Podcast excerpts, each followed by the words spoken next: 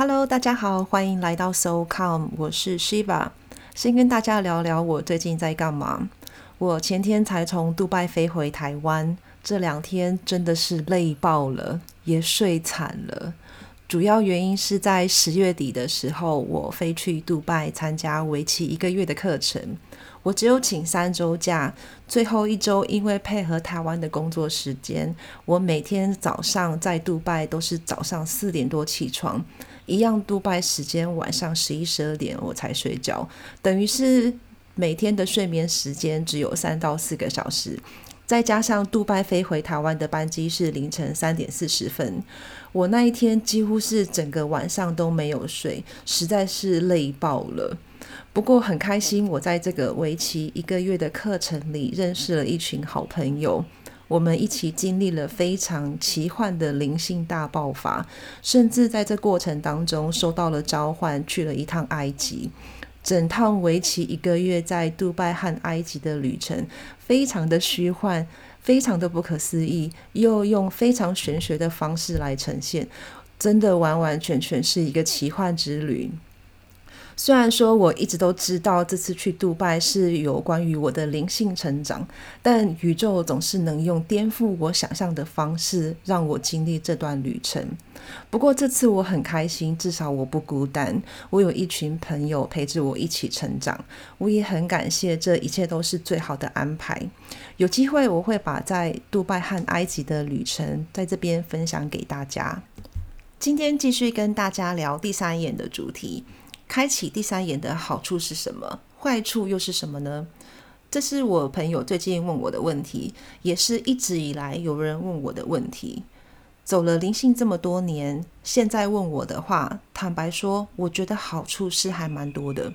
因为通常第三眼开启的人有非常强烈的直觉，你的反应力、洞察力。领悟力会有很大幅度的提升，也会对周遭的能量变得更加敏感。你甚至也可以开始预测未来，也可以在现实生活当中感受到或者是看到不同维度的东西。当这些感受或者是看到的场景，其实真的很难用言语去表达。好比说，我跟朋友去爬山的时候，突然土地公显灵来跟我打招呼，然后我就会很开心的说：“Hello，土地公公你好啊！”然后我朋友就会问我说：“土地公长什么样子啊？”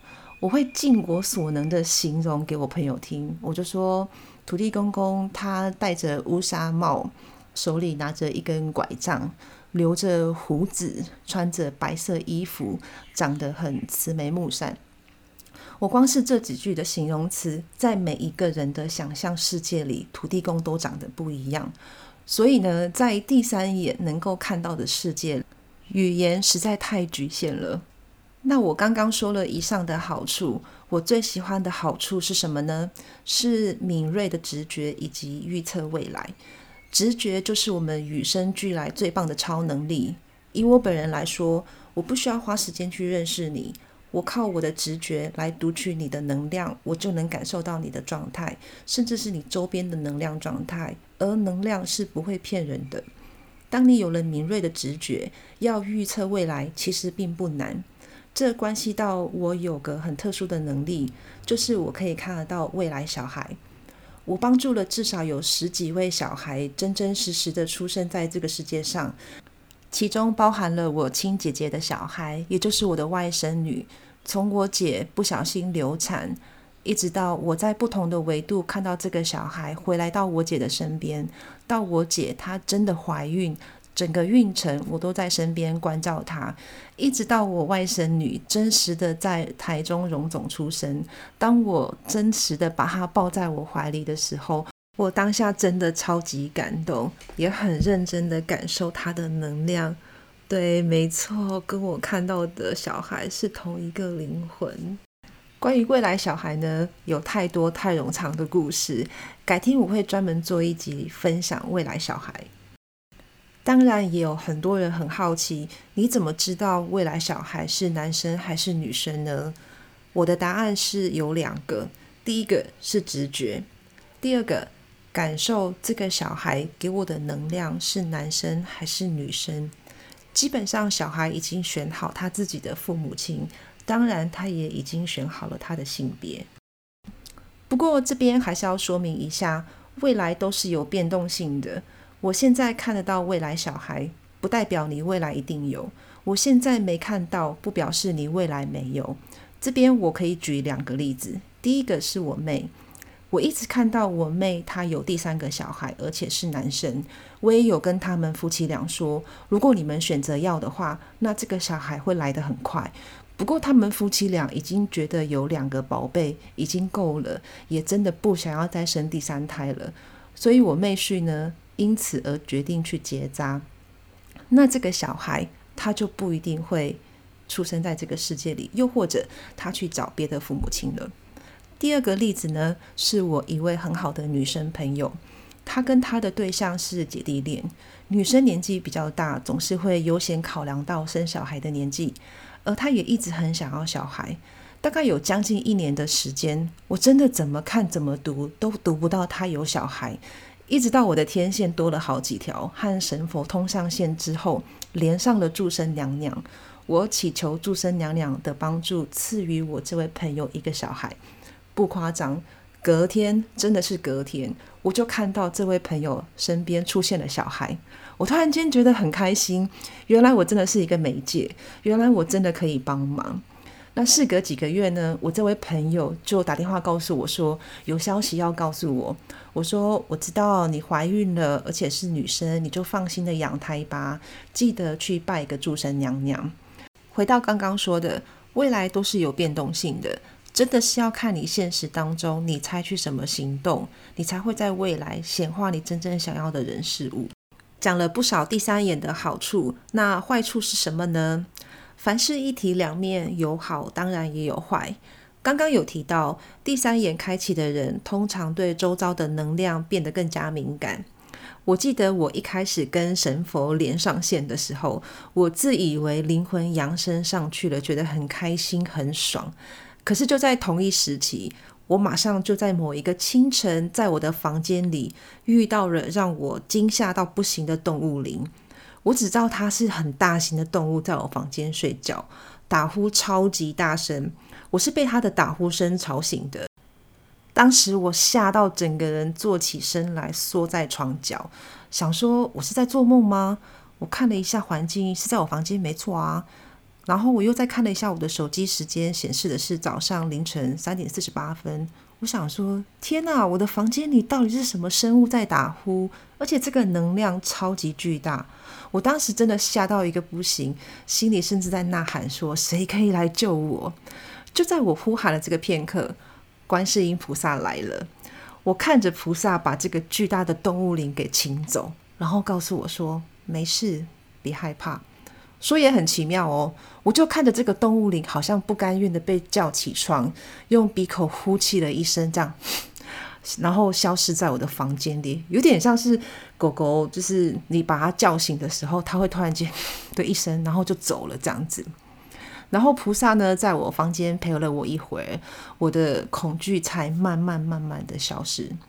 虽然说经历到现在已经好几年，我已经没有再像从前那么害怕了。但老实说，我偶尔还是会对这些未知的能量感到恐惧。除了对能量变得更加敏感之外，当你的经验值累积了，你的灵魂慢慢扬升到不同的阶段，你的第三眼也会开始变得越来越活跃。就像我现在眼睛只要一闭上，讯息它会一直进来，我也容易很飘，随时可以飘进另外一个维度里。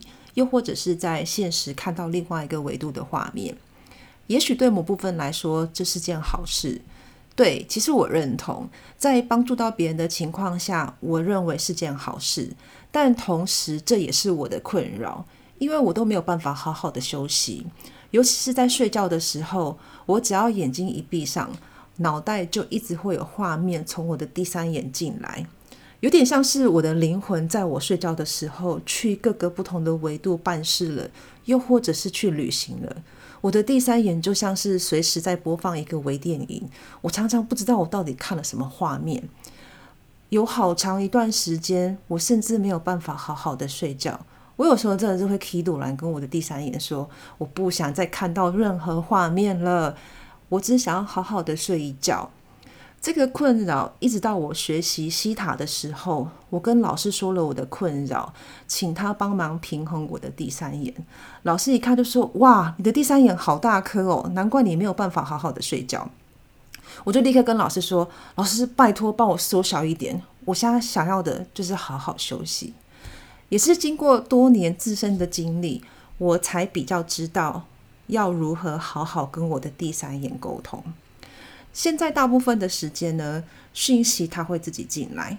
但是如果你问我本人的话，我一定会说不要告诉我，我不想知道任何讯息。即便是神佛有时候想要跟我说事情，我也同样会拒绝。就像这次去杜拜之前，我有去一间庙里拜拜，菩萨跟我说这次去杜拜是有关于我的灵性成长。他想要继续跟我说的时候呢，我就立刻说好了，就这样，其他的我不想知道。让我自己经历就好了。我的朋友们每次听到我拒绝神佛的故事，都会说：“你还敢拒绝神佛？”我都会回说：“为什么不敢？”把它想象成是你的指导教授。如果你的指导教授一直给你过多的讯息，你也会觉得很烦，对吧？自己的人生自己决定，你才是自己的主导者。灵性旅程走到现在，我观察到很妙的事情是，大部分的人都很想要知道自己的未来，但像我这种讯息传递者，通常都不太想知道事情。也常常有朋友问我说：“你为什么不想要知道？”因为我觉得你知道了，或多或少都会有期待感，有期待就会有失落，而且未来本来就是有变动性的。如果未来一直照着已经知道的剧本走，那生命不就没有让人期待的事情了吗？好喽，那关于第三眼，今天就分享到这边，希望大家会喜欢。我们下次见，拜拜。